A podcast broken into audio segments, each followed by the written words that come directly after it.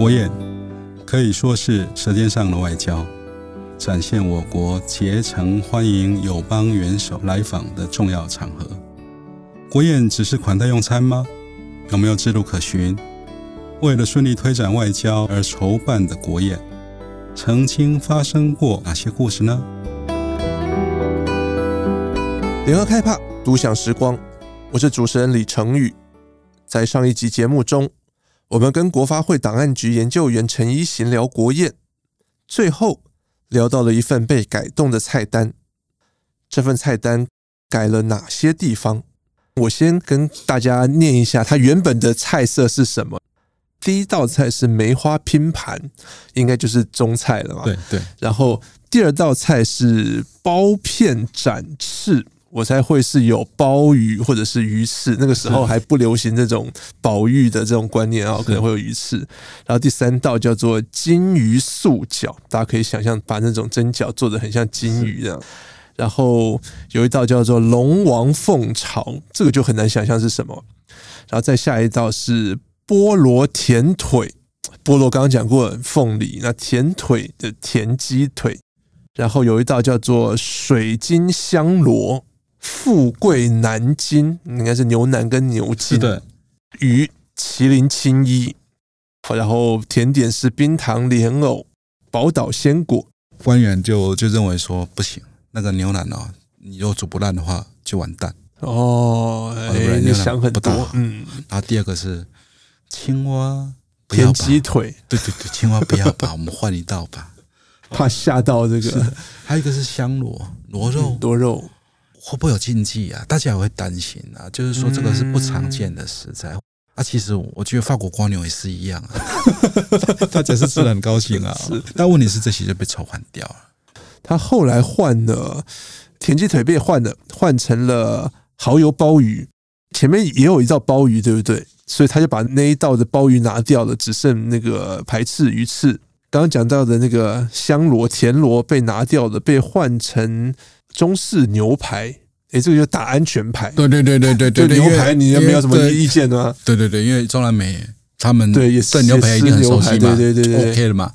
那第二个是他讲，刚刚陈宇讲那个鱼翅哦，啊，鱼翅其其实是有分等级的。哎，是这个通天鱼翅是最高级的，是它鱼翅里面等级最高的就是通天翅。对，就那个通天翅，因为很大只那种，那一只最大只，那等等级是最高，所以它其实是换一个等级最高的鱼翅。我顺便跟各位分享一下那个龙王凤巢，因为我那时候也是对这一道什么东西啊，我也非常的疑惑，所以我有一次趁着我们就跟圆山的里面的经理开会的时候呢，我稍微探寻了一下，是用那个面粉条啊，把它编成像一个窝鸟窝，哦，作为一个可以承托的一个凤巢，对，那个就叫凤巢，那个炸过，那里面的龙是什么？龙虾。龙虾，哎，就凉拌龙虾之后放在那个整个的那个用那个面面皮做成的一个碗，编起来的一个碗这样。那它当然变得很酥嘛。那里面它可能用炸龙虾或怎么样，anyway，那就是所有的龙王龙王凤巢。对，它里面是放龙虾，它是这么跟我讲。所以我知道，我这就能理解，我能马上就有画面 了。对对对对对，这个菜就可以具体起来。对对对对对对对对。他们其实是这样，就是这个菜单修改好，并不代表就了事。等个菜菜单修改好以后，接下来就是要试菜，因为你还是要试过那个口味，不能出差错。因为虽然是这个菜名，虽然是这些菜，他们细细节大概像那个梅花拼盘，他会跟你讲说我里面拼了哪些东西。都对，他在很多菜单里面都看到梅花拼盘，然后你永远不知道那个拼盘里面有什么，因为梅花拼盘现在不见了。梅花拼盘的存在，在国宴的存在，等我们国宴开始转化为中菜西吃以后，嗯，这种大合菜的大拼盘就没有拼盘了，对不对？嗯，对，因为它不需要再拼了哦。所以中菜西吃，这也是个很有趣的一个时间点，它改变了很多的饮食习惯，也改变了很多菜色。一般来讲，梅花拼盘是把各种不同的配料，它。不同的食材，它切成片状以后拼成一个像一朵大花朵，梅花的花朵的那个中间那个花蕊呢，它里面可能就放一些核桃啊，嗯嗯放一些适时的一些小品。其实梅花拼盘它的那个花瓣里面放的切的切料也都不大一定。比如说，我们这一次刚陈宇所提的这个一九八九年的这一次洪都拉斯的梅花拼盘里面，它放了什么？它放了松子，它中间的那个花蕊啦，然后放了花菇，花菇，花菇就切成切片的片状，以后就放在外面。还有放放什么？放了素鸡、海蜇头。那另外一个，他放了羊羹，还有一个，他放了卤牛肉。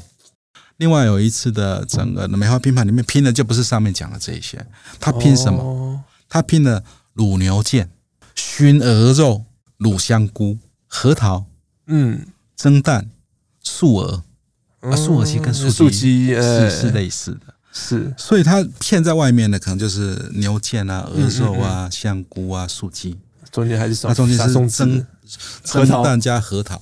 嗯啊，那我们那个画面我们就可以马上出来了。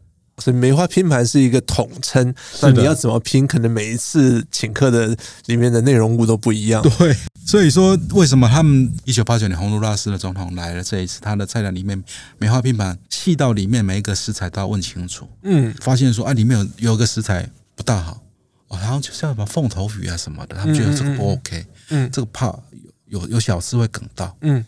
他如果不把它用力的咀嚼的话，等下梗到就就很失礼，换掉。它还是叫梅花拼盘，只是它里面的东西其实它内容物是换掉而已，啊、就抽换掉这样子。刚刚我们都在聊国宴里面吃的，以前你也写到，国宴里面的穿的服装有它的规定，而且我觉得这个早年的规定很有趣。来访的元首贵宾之外，我们也会有一些陪席的官员嘛，是还有规定。文官的穿要穿什么，武官要穿什么，然后是诶女兵诶女生应该要穿什么样的衣服？早年我们还有所谓的国服这样的规定，有，嗯、这个也很有趣啊！这其实我都是我就是在看档案的时候，然后就挖出来了，是我也是看到非常傻眼的一个地步，其实。第一个，他们看到有关于要穿什么，这个是属于国宴仪节的一个部分。是啊，国宴仪节是我们国宴要怎么办啊？然后要怎么样举办啊？然后程序是怎么样啊？然后甚至说连访客，我们如果参加国宴要穿什么，是哦，都有一定的规定。当然，这国宴仪节是依据。美国、英国、法国他们的国宴制度来制定我们自己的国宴制度，是下面去制定了这些东西的，啊，这些内容的。那有关于文官要穿什么，里面有最常看得到就是第一个穿文官大礼服。什么是大礼服？其实就是燕尾服了。哦，燕尾服，燕尾服啊，这是最正式的国际的外交场合，他就是穿过燕尾服。但是还有一个就是刚刚成宇提到的国服，呃，听起来很厉害。它其实就是长跑马褂的意思了，嗯，它传统的。对，我们其实有一个，在一九二零年代，我们有定一个福制条例。哦，那时候政府还在南京的时候，有定一个哦，在黄金十年的这个阶段呢，我们曾经定了一个福制条例。是，那这个福制条例就是规定我们的国家的国服。哎，它的规定其实很仔细。他说，国服如果是男子男性的话，它是。蓝袍长袍要蓝色，是，然后外面的马褂要黑色，黑色。配上皮鞋和西式的帽子，帽子都帮你设定好了。是的，女性是蓝色的旗袍配皮鞋，另外一种是什么？袄裙配皮鞋，可能是北方比较冷，会下水雪的原因。是是是，但是他有特别讲到。女生的裙子的裙长裙要及脚背，迷你裙的不行，就是要长到整个脚都要盖起来，都要这掩盖起来的，所以很正式场合就必须端庄，嗯，是的，不能穿太辣。那我们的国服哦，是一直到两千零三年，现在中华民国没有国服。哦，两千零三年就废止了，对。可是，在两千零三年之前，我们都是一直以这个作为我们的国服。诶，这个就是我们一个不知道的一个小知识。那另外一个就是五官 穿着就是大礼服，嗯，这个就比较简单一点，军服里面就有礼服的规定，对对，是这样子。是，然后有勋章的配勋章，这个是服装的部分，是。然后移行，你还有提到一个，我也觉得很有趣的是，整个国宴的流程非常严谨，谁该什么时候到，谁该什么时候走，谁来送，都有非常严谨的规定。是，是我这个也是后来知道，因为我我对于国宴最开始的兴趣是为了里面的食物，我很好奇里面到底是吃什么。是，可是当我一开始做研究，开始挖很多的资料，看了很多档案以后，我发现。他最原始的目的是为了请客吃饭，没有错。嗯嗯，但是他绝对不是只是请客吃饭，它是一个国际外交场合的很重要里面的一环。所以，它既然是非常重要一环，而且是国家和国家在做朋友，里面有很多面子的问题。怎么样是面子呢？你必须要符合国际礼仪。OK，我认为说，再好的菜色，在这样的。也吃得很沉重，吃的非常的辛苦啦。我们可以这样讲，因为那个场合里面吃饭，可能到最后本来他应该是主角，可是他在这样子的一个环境下面，他可能会变成配角。那很多的，而且还有很多的外交活动，其实在国宴的过程当中也会开始同时的在发生。因为吃饭的人并不仅只是我国的官员和对方国家的官员，还包括各国的驻台使节。是。他们其实，我们在这个聚会的场合，就会有各种不同的资讯、情报等等的交流，就会发生。嗯，所以它并不只是单纯的吃饭，可以这么说，或或者很多的交易也好，嗯就会产生。是。那在这样的情况之下呢，给对方尊重，也代表我国国格的一个仪式，就会在这里变成一个国宴很重要的一个进行的一环，整个国宴进展的一环。多细呢？我。就是跟各位简单的报告一下，第一个是在国宴开始前，大家都要发帖子，就是所有邀请请帖会到达给你的，你才能够凭请帖来参加，这是第一点。你没有请帖，你是完全是不可能进到国宴的会场。那景点当然就很有限嘛。哦，第二个，国宴开始是半小时之前进场，我国的总统和总统夫人是在国宴的前十五分钟进来。要参加国宴的宾客呢，进场呢就直接到餐厅里面。可是总统和总统夫人呢，他是先到休息室去。接下来呢，就是外国的元首，他就从他下榻的饭店呢，由礼宾司的司长，外交部礼宾司司长呢，陪同他搭车到了总统府门口。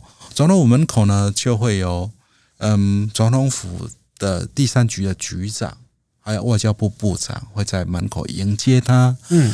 把他引导到休息室，那休息室呢的门口呢，就会有我国的总统和总统夫人呢，在休息室跟他碰面，迎接对方的元首，再把他引到的休息室里面来。嗯嗯，引进来以后呢，一般就会做一个事情，就是开始请餐厅里面的宾客来觐见两国总统。哦，是在这个场合，所以这个场合是做觐见的。那觐见的状况呢，一般。会有两个门，休息室会有两个门，一边进一边出。然后另外的一个国家，嗯、就是我，比方我国是前门进后门出，嗯，那另外对方的国家呢，它就是后门进前门出，哦，这样交叉的这样子做进见的一个动作，嗯，加速它的流程。是，那进见结束以后，这些进见结束的宾客呢，又回到了餐厅。那总统和对两国总统就在会在休息室呢，先喝一杯餐前酒，甚至喝餐前酒之前呢，会举办授勋典礼。哦，在这个时间点授勋，这其实都那都是在饭前就先把它处理结束。结束了以后呢，才会引两国总统进到餐厅。一进餐厅，一踏进去就开始奏军乐，两国总统就入场。是，那入场坐定了以后呢，当然。两国双方的总元首进来的时候，所有的宾客都要起来鼓掌。是，等双方元首坐定，宾客才坐下来。嗯，坐下来以后呢，因为是我们是东道主，所以我们就必须元首要站起来，举香槟祝贺对方的元首国运昌隆啊，诸如此类。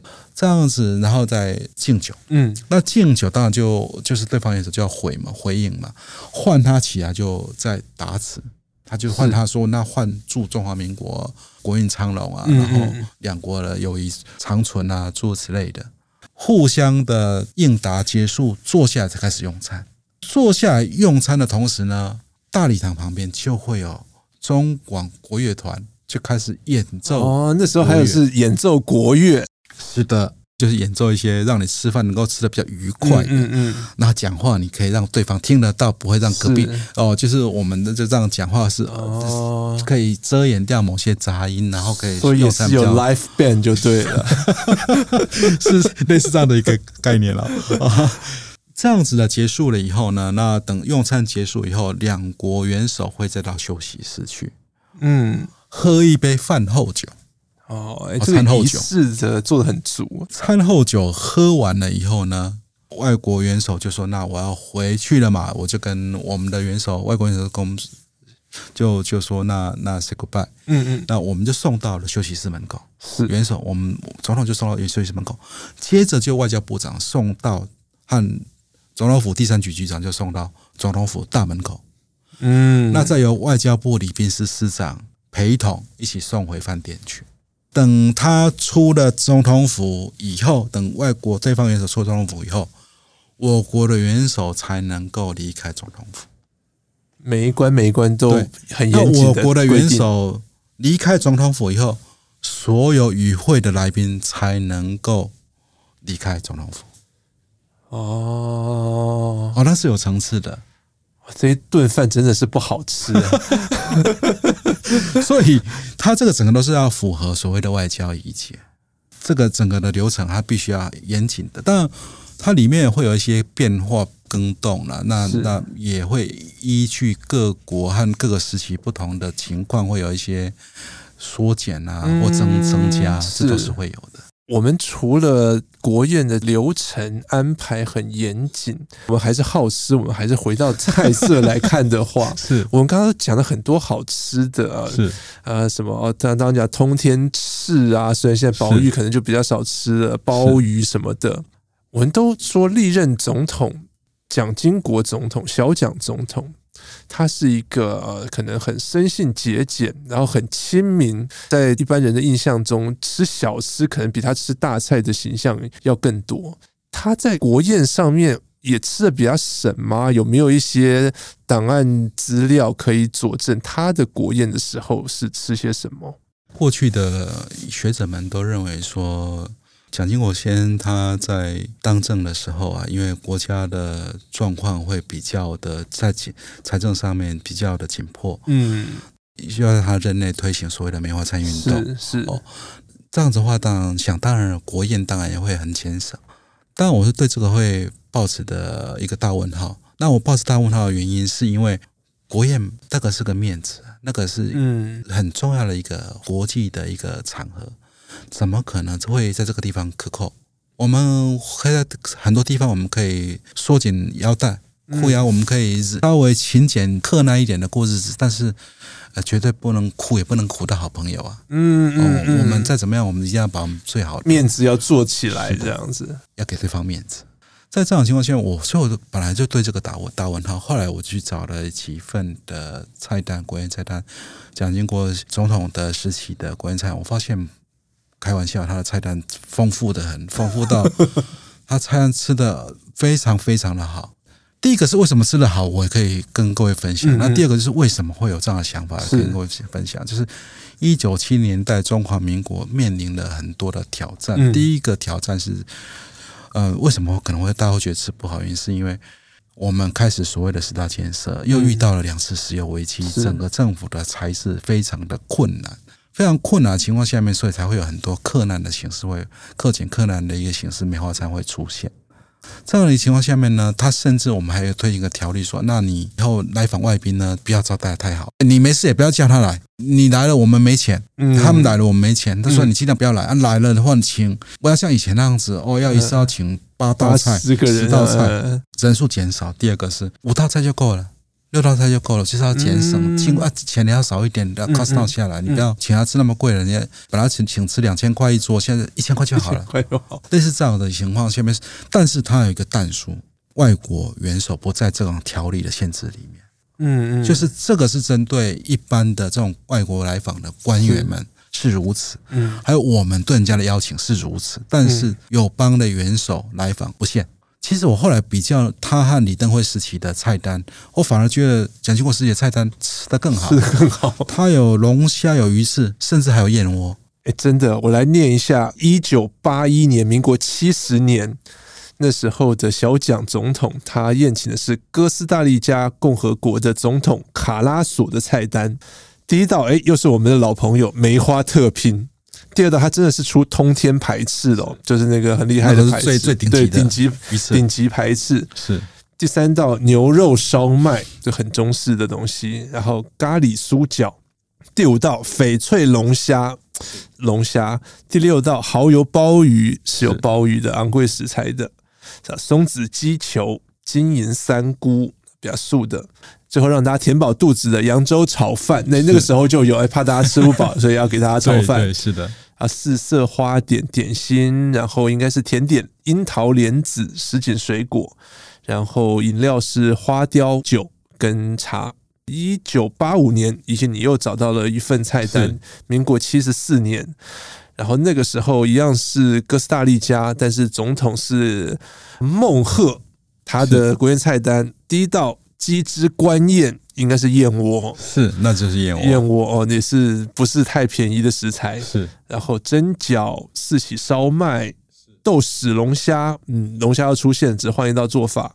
干烧鲍鱼，好像龙虾鲍鱼那时候是国宴里面的一定会出的食材。对，八宝乳鸽，那种乳鸽，然后烟熏鲳鱼，感觉起来是那种广东菜。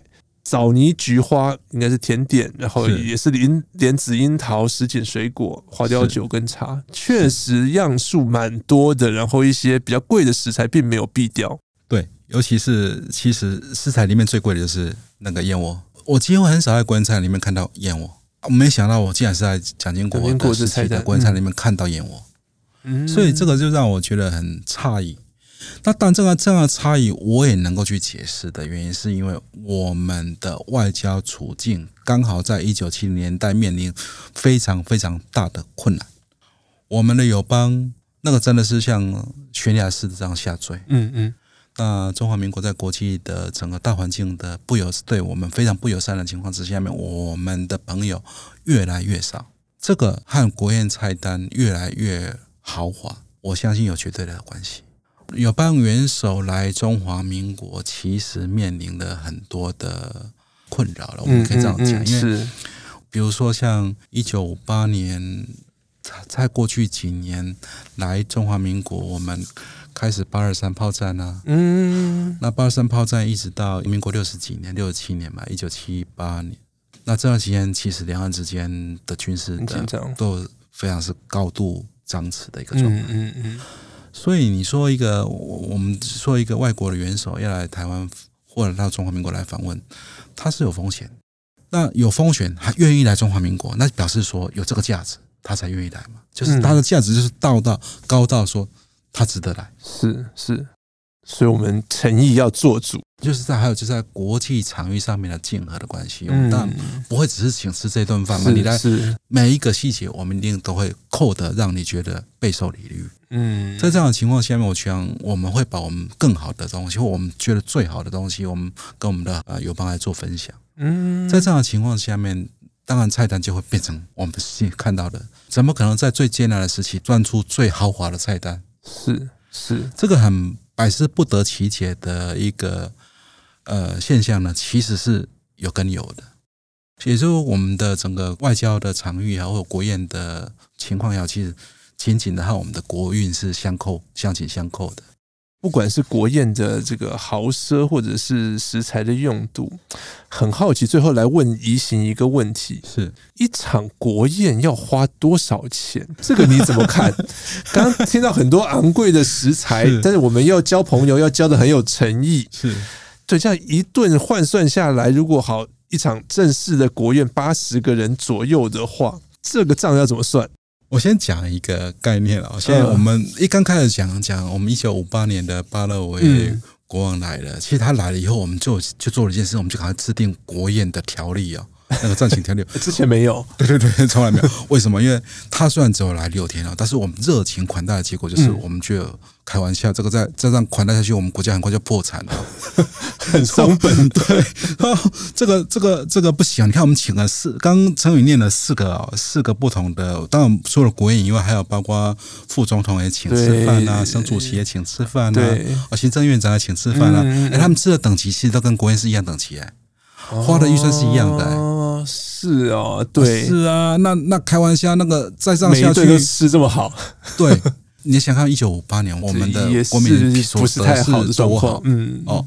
接下来我们来讲一个我真正有数目字的，其实是到了一九六二年的一个国宴了。那个那个是非常难得，就是刚好在档案里面看到那一个马拉加西，就是现在马达加斯加岛的一个马拉加西共和国的总统，他到台湾来访问。